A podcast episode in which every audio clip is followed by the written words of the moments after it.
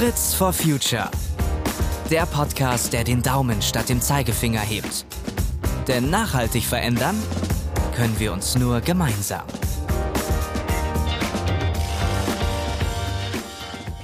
Was wäre, wenn wir unsere Gebäude mal ganz anders anschauen würden? Wenn wir sie zusätzlich zu allem, was sie sonst für uns sind, als riesengroßes Ersatzteillager betrachten?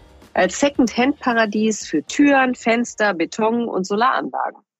Einfach für alles, was an einem Gebäude halt so dran sein kann. Ich begrüße euch ganz herzlich zu dieser Folge von Fritz for Future, dem Podcast, in dem wir uns mit Menschen unterhalten, die die Welt neu denken, die richtigen Fragen stellen und darauf innovative und nachhaltige Antworten finden.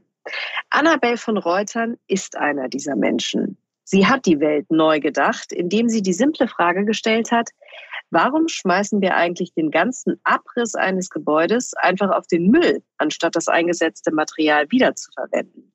Liebe Annabelle, ich freue mich, dass du heute bei uns bist, also digital. Und sag erstmal Hallo. Hallo, liebe Janine. Vielen Dank für die Einladung. Sag mal, wann und warum hast du dir diese Frage eigentlich gestellt? Was hast du für einen Hintergrund und wann kam diese Frage in deinen Kopf? Ja, also ich bin ja Architektin. Ich war im Planungsbüro tätig, also ganz klassisch, was man so tut nach dem Studium.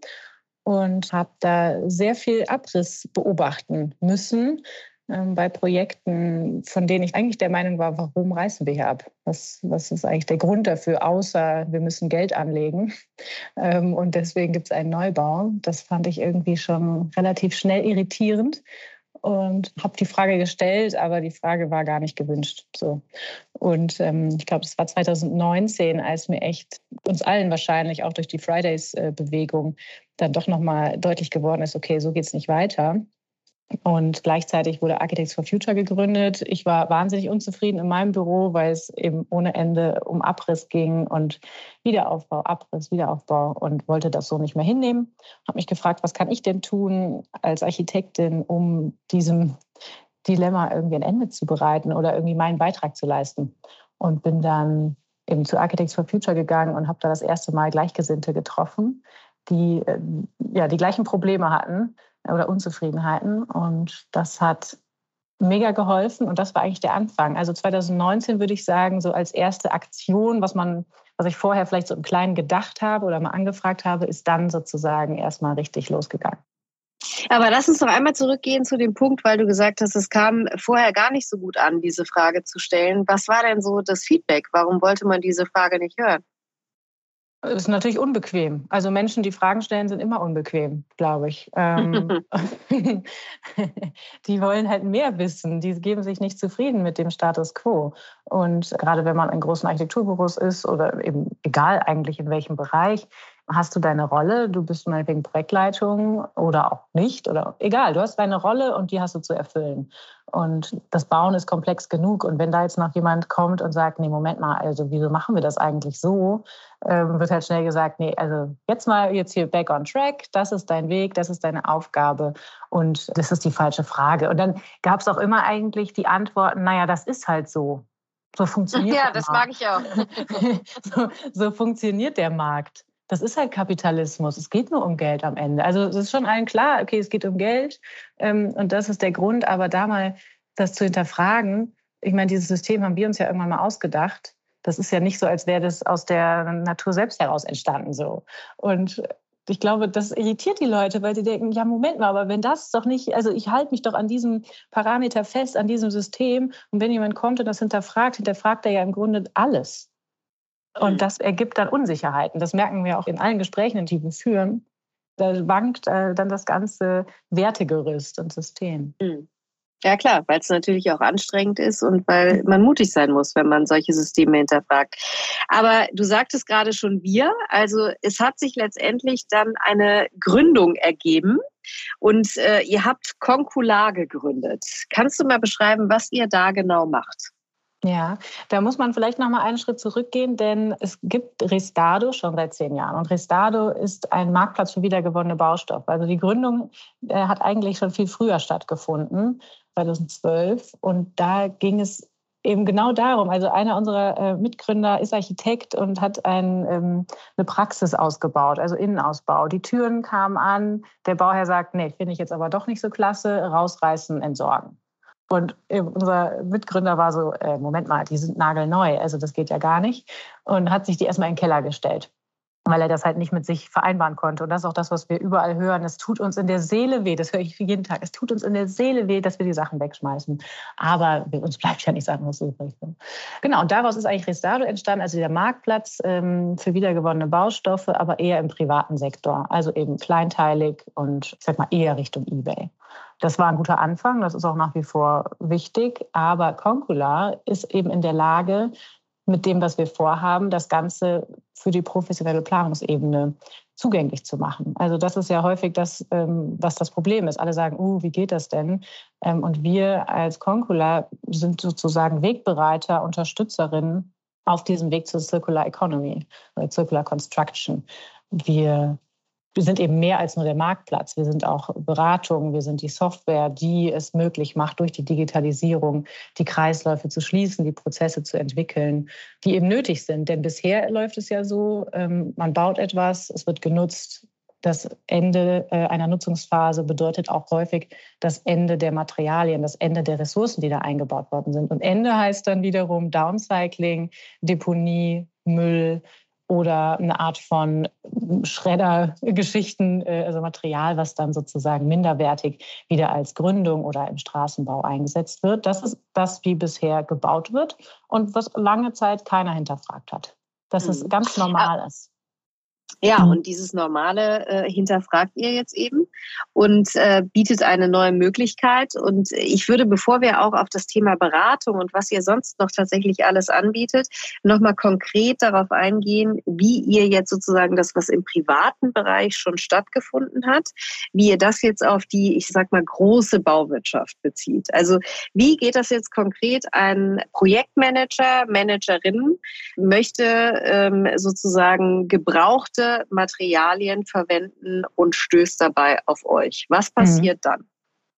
Ja, also im Grunde sind es ja die beiden Bereiche. Also es müssen ja zwei Leute zusammenkommen. Deswegen sind wir auch eine Art Matching-Plattform. Also es gibt ja so schöne Begriffe, die bei uns kursieren, Tinder für Baustoffe zum Beispiel, dass wir Angebot und Nachfrage zusammenbringen. Also wir müssen sozusagen frühzeitig wissen, wo wird welches Gebäude abgerissen und wo wird welches Material benötigt. Und das ist das, was wir machen. Also wir kennen eben nicht erst, wenn der Bagger rollt, die Baustellen, die entsorgt werden, weil dann ist es zu spät, sondern wissen sehr früh, teilweise Jahre vorher, wo wird welches Material frei und wo wird es wieder benötigt. Und diese Plattform bieten wir. Ganz kurz nochmal rückgefragt, woher wisst ihr das? Melden die sich bei euch, die Abrissunternehmen, ja. oder recherchiert ihr das? Wie geht das? Ähm, also mittlerweile äh, melden die sich bei uns. Also, und mit die meine ich eben nicht die Abrissunternehmen, weil wenn die beauftragt sind, ist es meistens schon zu spät, sondern die Bestandshalterinnen, die Projektentwicklerinnen, die Architektinnen. Das sind die, die sich bei uns melden, die Herstellerinnen von Produkten. Und die kennen uns mittlerweile, also viele, also wir haben da doch mittlerweile eine große Reichweite und die kommen manchmal sogar schon im Ankaufsprozess von Immobilien auf uns zu, um zu fragen, könnt ihr mal mitkommen? Wir möchten gern wissen, wie ihr das einschätzt. Sind die Materialien wiederverwendbar oder nicht? Habe ich da eine urbane Mine, äh, die ich mir kaufe, aus der ich schöpfen kann? Oder kaufe ich mir tatsächlich einen Schrottplatz, weil die Materialien alle belastet sind oder verklebt sind? Also die kommen mittlerweile auf uns zu. Aber wir merken auch einen starken Zuwachs auf der Abnehmerinnenseite. Und das sind ganz unterschiedliche Firmen, also von großen Generalunternehmern, die Material suchen, über die Hersteller, die von ihren Kunden tatsächlich beauftragt werden, Sekundärbaustoffe zu suchen, weil sie eben anders bauen wollen. Und die kommen dann auch auf uns zu mit ihren ähm, Bedarfen. Und das sind eben nicht gerade kleine Projekte. Das können auch Projekte mit mehreren zigtausend Quadratmetern äh, Bruttogeschossfläche sein die dann eben große Mengen suchen, die wir wiederum aus den großen Projekten beziehen können, die wir im Portfolio haben. Und Ist es so, dass die aktuelle Situation, wo wir ja auch ganz viel über Lieferschwierigkeiten sprechen, viele Handwerker arbeiten und Handwerkerinnen arbeiten, sich auch verzögern, weil eben gar kein Material da ist, euch da auch in die Hände spielt? Also merkt ihr dann deutlich höheren Zulauf auch dadurch? Absolut. Also Lieferkettenprobleme, Materialpreissteigerungen, stillstehende Baustellen, das sind alles Themen, die uns in die Karten spielen, auf jeden Fall.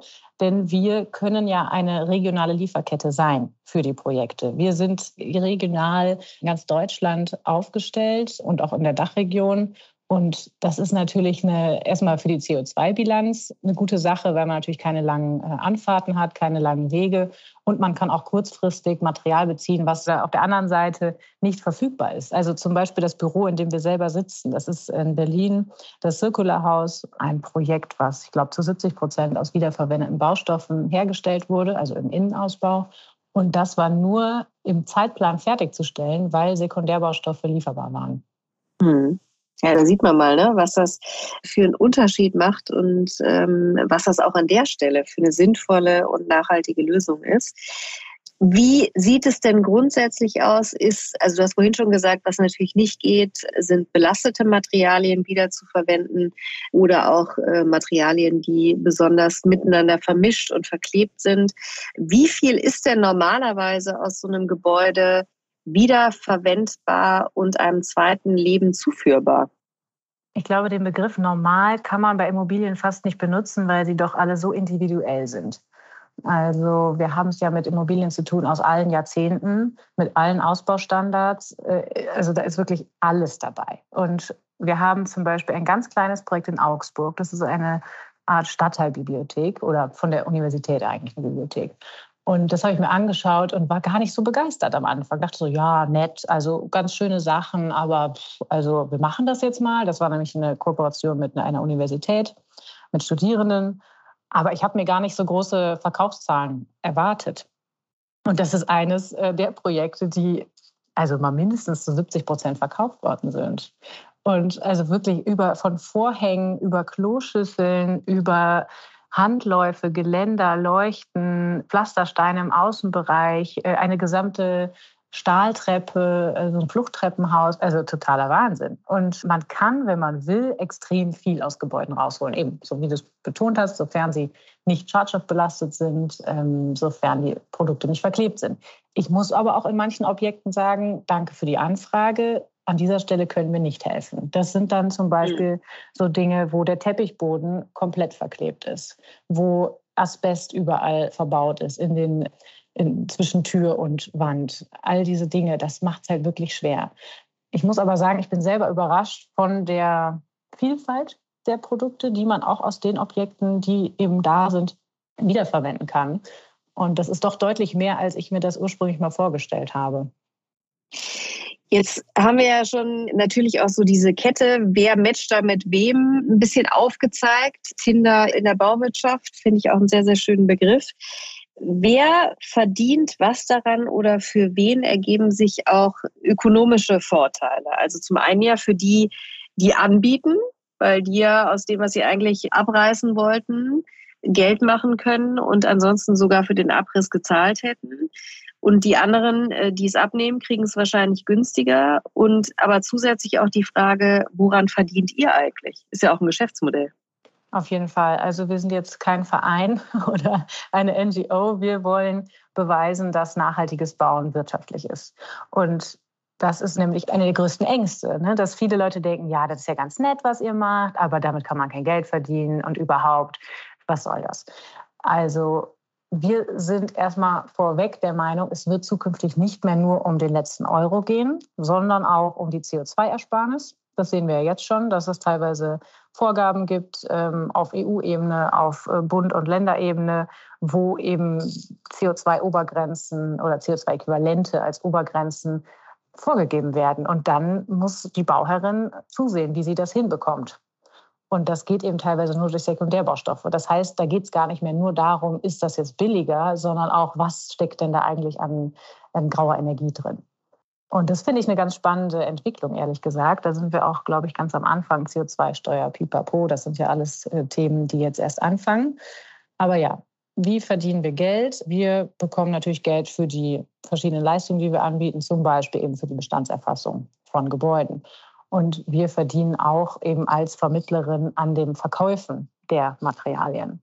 Die Bauherrinnen, die Material abgeben, ersparen sich sozusagen Deponiekosten und äh, bekommen eben für ihre ganzen Zertifizierungen, für die Banken, Finanzierung, das ist ja auch ein Riesenhebel, die Finanzpolitik, ähm, bekommen sozusagen eine Art Ausweis, was sie eingespart haben an Ressourcen, Abfall und CO2. Und das hat auch einen eigenen Wert. So. Und die Abnehmerinnen bekommen Materialien, die nicht unbedingt günstiger sind. Das möchte ich auch mal betonen, denn das ist jetzt nicht so Grabbeltisch äh, Flohmarktmäßig, so alles für einen Euro, alles muss raus. Also, ne? Sondern natürlich müssen die Produkte, die Materialien ausgebaut werden. Und das machen keine Roboter, das machen Menschen. Und wir sind äh, eben in einem äh, Land mit hohen Löhnen. Das kostet also auch Geld. Also der Rückbau ist natürlich teurer, aber nicht für den Bauherrn, der es abgibt, sondern eben diese erhöhten Rückbaukosten sind Teil des Verkaufspreises. So. Und da muss man natürlich auch im Moment noch schauen, was funktioniert schon gut, was ist am Markt als Primärrohstoff immer noch zu billig. Das sind ja immer sind ja auch diese Themen, ne? auch in der Bekleidungsindustrie. Oder was sind denn die echten Werte? Was ist der echte Preis, so wenn man auch mal äh, die Ressourcen mit einberechnet. Und auch da das ganze Pricing finde ich ultra spannend. Also wir haben einen Kunden, der sagt, naja, wir verkaufen die Sekundärbaustoffe, die sie zurücknehmen, zum gleichen Preis wie neue, aber es ist trotzdem besser, weil eben die CO2-Bilanz äh, niedriger ist. Ja, und das ist natürlich total spannend. Also es gibt ja unglaubliche Zahlen, die ich hier nochmal nennen will an der Stelle. Also laut einem UNO-Bericht stammen fast 40 Prozent aller Treibhausgasemissionen aus der Bauwirtschaft. Also das heißt ja dann umgekehrt auch, dass es natürlich absolut relevant ist, äh, hier Materialien so lang wie möglich im Kreislauf zu halten. Was kann man so über den Daumen sagen, wie viel ihr mit dieser Second-Hand-Lösung sozusagen an CO2 einsparen könnt? Für die ganze Branche auch. Ja, also erstmal finde ich es gut, dass du diese Zahl nochmal nennst. Die ist nämlich, glaube ich, ganz, ganz vielen Menschen überhaupt nicht bekannt. Und wir arbeiten uns alle ab an Mobilität und ne, welche Themen da noch so unterwegs sind. Aber die, das Bauen ist wirklich wahnsinnig wichtig für die Klimawende. Und die Zahl, die du genannt hast, 40 Prozent bei der Herstellung und 20 Prozent ähm, der CO2-Emissionen entstehen bei der Herstellung von Baustoffen. Das heißt, jedes Baumaterial, was wir einsparen und substituieren können, zahlt auf dieses Konto ein.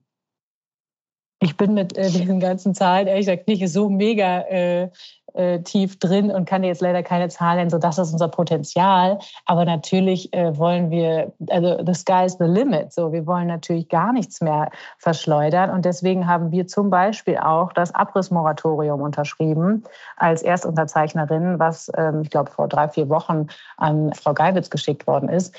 Denn das ist natürlich die beste Art, Material zu schützen und im Lebenszyklus zu halten, indem man erstmal sagt, warum wird eigentlich all das abgerissen? Was ist das überhaupt für eine Art und Weise, die wir hier an den Tag legen? Ist das nicht etwas, was man erstmal aussetzen sollte, sich angucken sollte und wirklich überlegen, wie wollen wir mit unserem Bestand umgehen? Hm. Also letztendlich auch äh, die alte Frage sozusagen, die sich in allen Bereichen stellt. Erstmal gucken, was kann man erhalten, was kann man wiederverwenden und äh, was machen wir dann vielleicht noch in dem restlichen Bereich, der übrig bleibt, besser. Das gilt natürlich auch ganz extrem für die Bauwirtschaft. Und du hast es vorhin schon angesprochen, das finde ich auch nochmal ganz spannend, darüber zu sprechen und das auch zu diskutieren. Also für die, die dann die Second-Hand-Materialien abnehmen, ergibt sich vielleicht nicht direkt ein preislicher Vorteil, aber letztendlich natürlich eben in der, in der Bilanz, in der Ökobilanz und in der CO2-Bilanz, die ja auch ähm, alle Unternehmen in der Zukunft unter verschärften Maßgaben auch erstellen müssen. Also vielleicht kannst du das nochmal hervorheben, inwieweit sich das einfach auch lohnt für die Unternehmen, die dann als Abnehmer dieser Materialien auftreten. Auf jeden Fall. Also im Moment äh, ist ja ESG das große Thema. Ich finde es immer schön, es wird ja immer irgendwie eine Sau durchs Dorf getrieben. Und Nachhaltigkeit, den Begriff kann ja auch irgendwie schon keiner mehr hören. Aber es ist eben ein grundsätzlicher Wandel, wie wir mit uns selbst, unseren eigenen Ressourcen, den Ressourcen, die uns zur Verfügung stehen, wie funktionieren unsere Unternehmen, wie funktionieren unsere Immobilien, umzugehen hat.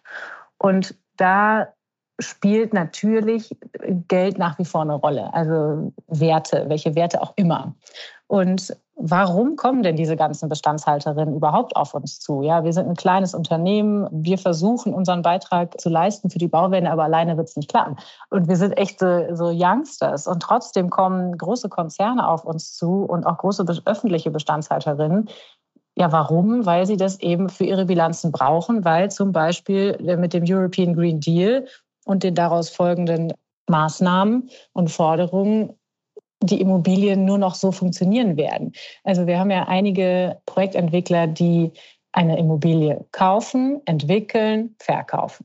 So. Das ist ein ganz mhm. klassischer Zyklus. Und da will man natürlich Gewinn machen. Ja, da will man Profit machen. Und ist ja auch alles fein. Bisher ging das relativ, ich sage mal in Anführungszeichen, relativ einfach.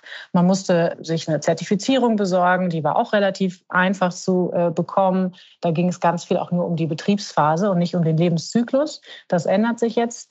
Und eben durch die EU-Taxonomie und all das, was ich gerade erwähnt habe, ist die Hürde größer, einen guten Profit am Ende rauszuholen. Weil eben die zum Beispiel institutionelle Anleger nur noch Immobilien kaufen, die wirklich nachhaltig sind. So, und deswegen brauchen die uns, um beweisen zu können, okay, wir haben hier nicht alles weggeschmissen. Wir haben uns darum gekümmert, die Materialien sind wieder im Kreislauf oder wir haben auch Materialien wieder eingebaut aus Sekundärbaustoffen. Damit sind wir ähm, besser als andere, weil wir eben weniger CO2 verbrauchen. Und diese drei Punkte in der EU-Taxonomie, die auf Kreislaufwirtschaft abzielen, die kommen ja jetzt auch dann wahrscheinlich nächstes Jahr verbindlich. Das sind ja erstens Materialpasserstellung für Neubauten. Da können wir vielleicht auch nochmal drüber sprechen. Was ist das Materialpasserstellung? Auf jeden Fall. Mhm. Zweitens, es müssen aus einem Rückbauobjekt 90 Prozent der Materialien wieder in den Kreislauf gebracht werden. Davon sind wir weit entfernt. Also das ist wirklich auf, bezogen auf Reuse, also Wiederverwendung und Recycling. So, und der dritte Punkt ist im Neubau, den du gerade angesprochen hast, müssen auch bis zu 50 Prozent Reuse oder Recyclingmaterial wieder eingebaut werden. So, und das, ich, ich lache, weil davon sind wir so weit entfernt. Und wir versuchen das eben, die Leute dazu zu bewegen und dann eine Vorreiterrolle zu sein und sie zu befähigen, das auch selber zu tun. So sehen wir uns auch als Pioniere, aber eben nicht als Einzelkämpfer, sondern als Netzwerk, äh, so Hilfe zur Selbsthilfe mäßig, um das wirklich gemeinsam umzusetzen. Ja, und weil du zu Recht ja beschrieben hast, European Green Deal und äh, viele gesetzliche Rahmenbedingungen, aber letztendlich natürlich auch der Finanzmarkt, der da vieles auch in der Zukunft hoffentlich äh, steuern wird. So ist es ja eben auch angedacht. Und ich glaube, manche sind sich vielleicht einfach auch noch nicht bewusst, was da alles auf sie zukommt und was sie in der Zukunft alles auch äh, abliefern müssen um überhaupt noch Finanzierungen zu bekommen, äh, Genehmigungen zu bekommen etc. Und insofern ist es ja super, dass ihr schon da seid sozusagen und da helfen könnt. Und Deswegen lass uns gerne mal über diese Materialpässe sprechen, weil im Grunde muss man ja sagen, dass es momentan noch häufig so ist, ihr kommt in Gebäude, die euch angeboten werden und ihr wisst ja erstmal nicht, äh, was in den einzelnen Materialien und Gebäudeteilen eigentlich so drinsteckt und das ist ein Problem. Absolut.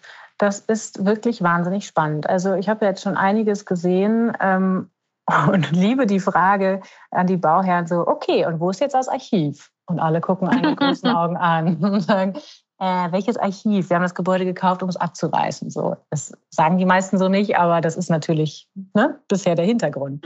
Und wir können uns freuen, wenn es mal einen Bauantrag irgendwo gibt oder so. Aber ich meine, was will ich mit einem Bauantrag? Da ist ja kein Material dargestellt in dem Sinne. Und ähm, das ist genau das Problem. Wir haben einen Wahnsinnsbestand in Deutschland. Deutschland ist gebaut und kein Schwein weiß, was wir eigentlich verbaut haben. Niemand. Niemand weiß das. Das ist in Deutschland wirklich ungewöhnlich eigentlich. Ja, oder? Das ist, ähm, wir sind doch, äh, wir behaupten, wir werden so tiptop organisiert und strukturiert, aber es tut mir leid, es, es äh, stimmt leider nicht. Also ich habe es jetzt wirklich gesehen. Es gibt hier und da mal ein Objekt, aber das ist wirklich äh, die absolute Ausnahme, wo man gute Unterlagen hat, wo man ähm, darauf zurückgreifen kann, wo es zum Beispiel auch Produktdatenblätter gibt von dem, was verbaut ist. Das ist ja am Ende des Tages ein Materialpass, ein Produktdatenblatt. So, mhm. was ist da verbaut? Von welchem Hersteller? Wie ist es verbaut? Welches Material steckt da drin? All diese Sachen. Gibt es irgendwie Wartungsverträge? Auch ein super spannendes Thema, was, glaube ich, in Zukunft äh, wieder an Aufwind gewinnen wird. Ja, so, genau. Deswegen diese Bestandserfassung, die wir machen, die machen wir ja nur, weil es keine Materialpässe gibt. Und deswegen finde ich das auch wahnsinnig gut und schlau und richtig, dass das sowohl im Koalitionsvertrag drin steht, also auf Bundesebene, als auch auf EU-Ebene, dass das verpflichtend kommen soll für zukünftige Gebäude. Und was haben wir davon? Wir wissen frühzeitig, was steckt denn in dieser Immobilie eigentlich drin. Ich habe ja auch die Hoffnung, dass dadurch von Anfang an zirkulär geplant wird. Denn was bringt mir ein Materialpass, wenn doch alles verklebt ist? Dann weiß ich, es ist da und es ist verklebt. Ja, herzlichen Glückwunsch. Also der Materialpass ist ja kein Selbstzweck. Es muss ja trotzdem auch so geplant sein, dass man es wieder ausbauen kann. Das ist jetzt nicht verpflichtend so gesehen. Ich hoffe, dass das ähm, durch diese allgemeine Awareness oder Achtsamkeit, die wir jetzt hoffentlich zukünftig diesen Dingen entgegenbringen, dann auch ein Selbst, naja, Selbstläufer, aber zumindest mitgedacht wird. Genau, und dann wissen wir aber zukünftig, was ist eigentlich da drin in den Gebäuden. Aber was heißt zukünftig? Wir müssen ja heute CO2 einsparen. Deswegen, ich finde Materialpässe ultra wichtig. Wir bieten das an, äh, andere bieten das auch an. Aber wir müssen ja ganz aktiv heute CO2 einsparen. Deswegen finde ich eben diesen Marktplatz und den Blick zurück auf den Bestand, um den Bestand zu nutzen, essentiell. Total, aber ich würde trotzdem gerne noch einmal ganz kurz bei diesen Pässen bleiben, weil eigentlich braucht es ja einen, einen doppelten Pass. Also zum einen der ähm, des produzierenden Gewerbes, also was habe ich da eigentlich hergestellt, was steckt da drin? Und dann aber eben auch des Bauträgers oder jemand, der eben das Ge Gebäude erstellt hat. Also wie habe ich das jetzt zusammengesetzt? An welcher Stelle habe ich es vielleicht verklebt und mit was und so weiter? Oder sehe ich das falsch? Nee, du hast absolut recht. Ähm, das ist nämlich jetzt, oh Gott, das Thema ist so geil und gleichzeitig so komplex, weil Genau das sind die Dinge. Ne? Also, was bieten die Hersteller an? Dann gibt es wirklich verschiedene Hersteller, die haben schon ihre eigenen Produktpässe, aber da, da schlüttelt da irgendwie auch jeder rum. Ne? Jeder macht so sein eigenes. Dann hast du äh, den Projektentwickler, dann sagt er, alles klar, ich, äh, mir ist das wichtig, ich will Materialpässe. Wir erstellen ein BIM-Modell von den Architektinnen. Da werden die Materialpässe mit angelegt. So, die Architektinnen sind ja häufig nur bis LP4 also Entschuldigung, ich, wir haben ja hier nicht nur Fachbegriffe, also Leistungsphase 4, nee. also Bau, bis zum Bauantrag. Ja ähm, beauftragt, dann vielleicht noch Leitdetails, also so eine grobe Richtung, in wie soll das Gebäude gebaut werden. Und dann kommt ja häufig im nächsten Schritt der Generalunternehmer, die Generalunternehmerin, die dann wirklich baut, die dann wirklich ähm, den Bau detailliert und ausschreibt, vergibt und dann umsetzt. Und da passieren ja häufig noch mal ganz andere Dinge. Also alles, was man vorher geplant hat, muss nicht zwingend eins zu eins auch so umgesetzt werden. Das heißt, der Materialpass muss gepflegt werden. Der muss über diesen Prozess angepasst werden, dokumentiert werden. Und wenn man dann das Gebäude übergibt, und an die, an die Nutzerin und dann damit vielleicht auch an Property Management, äh, oder eben an großen Konzernen, so dann, dann darf es ja nicht vorbei sein. Das muss halt weiter gepflegt werden. Wenn es dann zwischendurch neue Mieter gibt, die wollen eine andere Fläche, die wollen andere Ausbauten haben, dann muss das alles dokumentiert werden. Und da sehe ich auch, also erstens ein Riesenpotenzial, aber auch eine enorme Herausforderung, dass das auch wirklich gemacht wird und funktioniert wird. Denn wie schnell macht man mal hier, äh, tauscht man was aus und da tauscht man was aus und es ist nicht dokumentiert. Aber nur so funktioniert es. Und wir sind da auch in verschiedenen äh, Gremien drin. In, zum Beispiel entwickeln wir gerade mit der DIN ähm, eine Norm mit 30 Partnerinnen aus der Wirtschaft. Wie kann denn eine genormte Bestandserfassung aussehen, so dass alle wirklich die Materialpässe gleich erstellen, dass auf die gleichen Dinge und Qualitäten geachtet wird. Denn ja, wir sind in Deutschland, wir lieben Normen, es muss irgendwie eine funktionierende ähm, ja, so ein System auch dahinter stecken. Und da sind wir eben auch dabei, das zu entwickeln, damit genau das, was du gerade beschrieben hast, auch Hand in Hand geht. Ein, ich glaube, das ist ein, also gerade das ein Riesen, Riesenprozess. Riesenprozess, der parallel zu eurer Kerngründungsidee letztendlich passiert, aber natürlich auch wahnsinnig wichtig ist. Aber lass uns darauf nochmal zurückkommen. Du hast gesagt, wir müssen einfach in einem viel größeren Ausmaß wirklich auf den Bestand gucken und gucken, was können wir mit den Materialien, die eh schon da sind, die wir nicht neu produzieren müssen, machen. Jetzt sagst du auch, ihr seid schon einigen wirklich auch bekannt inzwischen. Was tut ihr, um noch bekannter zu werden? Welche Gruppen müssen euch kennenlernen? Und was kann euch helfen, damit das Ganze wirklich im großen Stil funktioniert? Danke für diese Frage. Für mich als ja, Head of Business Development die Hauptfrage. Ne? Also wen muss ich ansprechen? Und manchmal bin auch ich etwas überfordert, weil ich denke, wow, diese Branche ist so heterogen und so groß. Wo fange ich eigentlich an? Und ich hm. glaube, man darf sich nicht nur zu sehr auf verschiedene, auf eine Gruppe stürzen. Also wir haben uns jetzt sehr intensiv mit Projektentwicklern beschäftigt, mit Architektinnen und mit Herstellerinnen. So, das sind auch alles super wichtige Akteurinnen, aber wir merken, okay, wir kommen an einem bestimmten Punkt nicht weiter. Und deswegen müssen wir auch andere Akteurinnen noch viel stärker in den Fokus nehmen. Ich kann da jetzt mal ein paar nennen, von denen ich das, wo ich jetzt gerade mehr drauf, drauf gehe. Das ist zum einen tatsächlich äh, klassische, wenn man so will, Lobbyarbeit auch im politischen Spektrum. Verbandsarbeit. Es gibt ja verschiedene Verbände in Deutschland, die eben ihre Interessen vertreten. Die DIN-Norm ist jetzt kein Verband in dem Sinne, aber auch da, die DIN-Normen fallen ja auch nicht vom Himmel. Das wird ähm, umgesetzt von der Wirtschaft und von Verbänden. Und das ist, glaube ich, wahnsinnig wichtig, dass wir uns da noch stärker einbringen, was wir auch schon tun.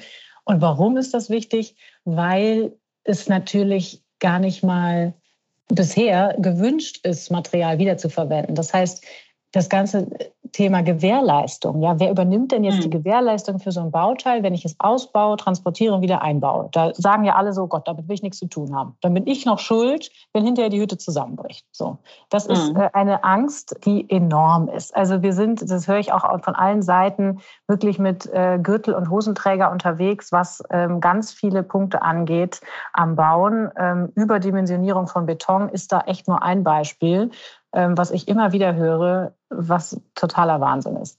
Genau, also Gewährleistung, Haftung, das sind Riesenthemen. Äh, wir sind natürlich auch Mitglied bei Architects for Future, die ja eine tolle, eine ganz tolle Arbeit machen und unter anderem die Musterumbauordnung geschrieben haben. Es gibt ja Musterbauordnungen, die sozusagen für die Länder eben als Muster dienen. Daraus entstehen dann die äh, Landesbauordnungen. Also es geht jetzt sehr ins Detail, aber also es gibt in Deutschland, vielleicht uns zu vereinfachen, wir haben ohne Ende Regeln. Mhm. ohne Ende Regeln fürs Bauen. Also wirklich auf allen Ebenen. Und die sind alle auf den Neubau fokussiert. Und da steht nirgendwo drin, ja bitte äh, verwende Sekundärbaustoffe, tolle Idee, das geht so und so. Gibt's nicht. Und deswegen müssen wir da überall dran. Äh, sonst sagen einem alle, ach tolle Idee, aber ich will die Verantwortung nicht übernehmen. Also Verantwortung ist ein Riesenthema. Und wir sind in Deutschland eben auch dieses ganze rechtliche, da wollen sich Leute auf Paragraphen stützen. Ich meine, ich kann es auch verstehen so. Deswegen, das ist für uns ein Riesenthema. Dann auch Rückbauunternehmen ähm, aktivieren, ja, und befähigen und mit ihnen gemeinsam sagen, okay, das wird jetzt nicht zerhackt, ja, was ist uns, das wird jetzt anders gemacht. Und die gucken uns alle mit großen Augen an und sagen so, ja, das haben wir aber noch nie so gemacht. Und ich so, ja, gut, dann fangen wir jetzt mal damit an. Und auch da natürlich Fachkräftemangel spielt eine Rolle, Lagerflächen, auch das ich weiß gar nicht, ich könnte jetzt hier eine halbe Stunde über Herausforderungen sprechen, wen wir alles noch ansprechen müssen. Also Politik, Riesenthema, Rückbauunternehmen, Lagerlogistik, äh, Prüfinstitute, Hersteller. Die müssen alle mitziehen. Das, das betone ich nämlich auch immer. Wenn so die Frage, die du stellst, die kommt ja oft so, ja, wo, was muss man denn ändern? Ich denke so, alle müssen sich ändern. Das ist nicht eine Gruppe, die das Ding ja. rumreißen kann. Nee, aber ich glaube, es ist eben so wichtig und das tut ihr ja auch wirklich, alle damit einzubeziehen und auch alle letztendlich an den berühmten Tisch zu holen, ne? weil viele Dinge klären sich dann ja auch im Austausch. Und ich weiß, dass es zum Beispiel bei der Frage Carsharing, also private Autos weiter zu vermieten an andere, da gab es am Anfang auch ein Riesentrara, kriegen wir das überhaupt versichert? Also wie können wir mhm. das regeln? Da hat man inzwischen Lösungen gefunden. Insofern bin ich da zuversichtlich, aber es ist ein total anstrengender Prozess, glaube ich äh, den es da zu durchlaufen gilt. Und ihr seid mittendrin in dem Sturm sozusagen. Ich würde gerne noch einmal ganz kurz, weil viele unserer Zuhörerinnen und Zuhörer sind vielleicht eben auch nicht aus der Bauwirtschaft, ähm, sondern interessieren sich ähm, einfach grundsätzlich für das Thema und äh, vielleicht sogar auch als private Bauherren oder einfach als Konsumentinnen und Konsumenten. Können wir denn an irgendwelchen Stellen die richtigen Fragen stellen, wenn wir irgendwas umbauen äh, wollen, ohne dass wir jetzt Kundinnen von euch werden, aber dass wir vielleicht auch mit aufmerksam machen auf dieses Thema? Das ist eine sehr schöne Frage. Vielen Dank. Das finde ich gut. Also wie kann man in die Eigenverantwortung kommen, ist ja so ein bisschen die Richtung. Ne? Also mhm. was kann ich tun? Das finde ich sowieso eines meiner Lieblingsthemen, Eigenverantwortung. Man kann nicht immer nur auf die anderen zeigen, man muss halt bei sich anfangen und wenn es im Kleinen ist, ist es im Kleinen, das ist völlig fein. Also wenn man zum Beispiel sein sag mal, Einfamilienhaus baut oder seine Wohnung oder wie auch immer, kann man natürlich immer noch auf Restato zugreifen. Da könnte man also sozusagen einfach Kundin sein, für Material also abzugeben und neu zu bauen. Wenn man zum Beispiel eine Wohnung kaufen möchte von einem Bauträger, ne, oder es gibt ja also jetzt ohne Ende Eigentumswohnung, finde ich es schon eine schöne Frage, nicht nur auf Energie, so was haben wir für eine Heizung, wo kommt die Energie her für einen Betrieb, sondern auch, ach so, mh, und der Boden, der ist doch sicherlich wiederverwendet, oder? das ganz ehrlich, also das sind ja diese, was wir am Anfang besprochen haben, diese unangenehmen Fragen. Und wenn die immer mehr werden, ja, wenn die Kunden das wollen, dann wird sich der Markt auch ändern. Und das ist, glaube ich, etwas, was man immer stellen kann. Ich bin ja auch immer die, die nervt auf Veranstaltungen, weil ich immer solche Fragen stelle. Ich war bei einer Baustellenbegehung, kompletter Neubau, Beton ohne Ende. Und dann habe ich vor 30 Leuten, die dabei waren, den Bauherrn gefragt, ähm, wie viel Prozent Recyclingbeton sind denn hier eigentlich verwendet worden? du kannst mal raten, was seine Antwort war. Äh, zero. Ähm, ja. Aber ja, es ist halt, glaube ich, wichtig, dieses Thema präsent zu halten. Und deswegen finde ich das äh, sehr gut, einfach immer Fragen zu stellen. Und wenn die Antwort ist Zero, kann man sagen, okay, dann beim nächsten Projekt. Ja, finde ich. Aber einfach, um darauf aufmerksam zu machen, ne? Ja, genau. das glaube ich auch. Absolut. Ja. Das war super spannend und zum Schluss interessiert mich noch die Frage, ich kenne das so von mir selber. Ähm, ich kann zum Beispiel nicht Fernseh gucken ohne mein Hintergrundwissen. Ne? Also ich gucke immer auch, wie ist das fachlich gemacht und kann mich da selten einfach nur entspannen. Wie gehst du denn eigentlich durch Gebäude? Kannst du da auch mal gar nichts denken oder siehst du immer ein riesiges Ersatzteillager? Letzteres. Also ich glaube, das ist, also ich glaube, das ist bei Architektinnen oder Bauschaffenden ja eh so ein Thema. Wir sind ja umgeben von unserer Materie, also von unserem täglichen äh, Doing.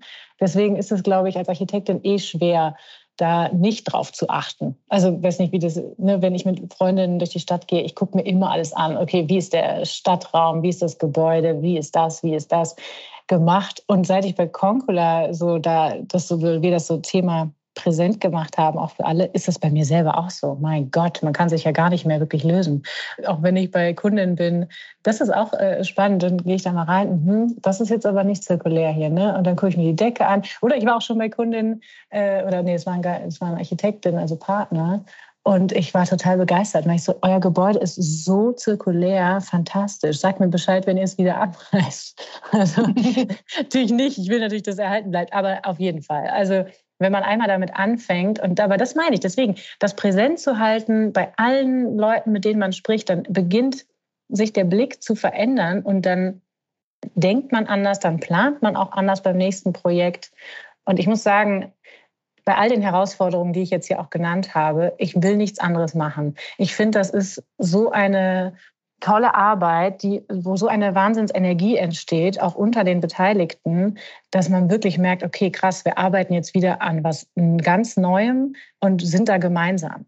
Also dieses, dieses Gemeinschaftsgefühl, was ich auch bei Architects for Future ganz am Anfang gefühlt habe, das beflügelt einen wirklich.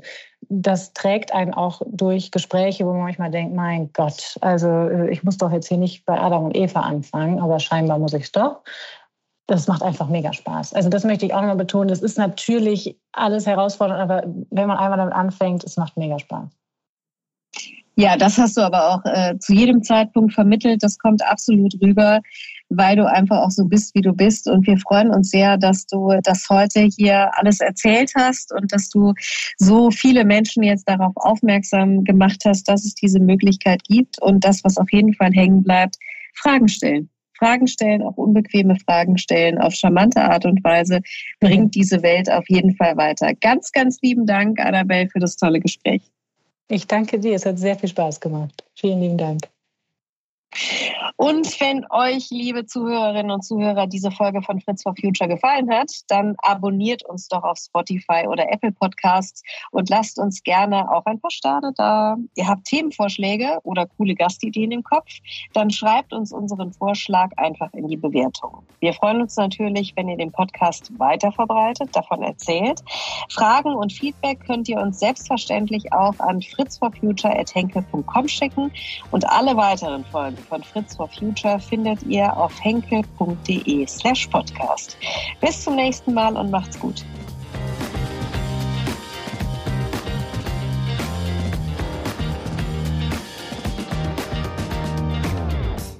Fritz for Future. Der Podcast, der den Daumen statt dem Zeigefinger hebt. Denn nachhaltig verändern können wir uns nur gemeinsam.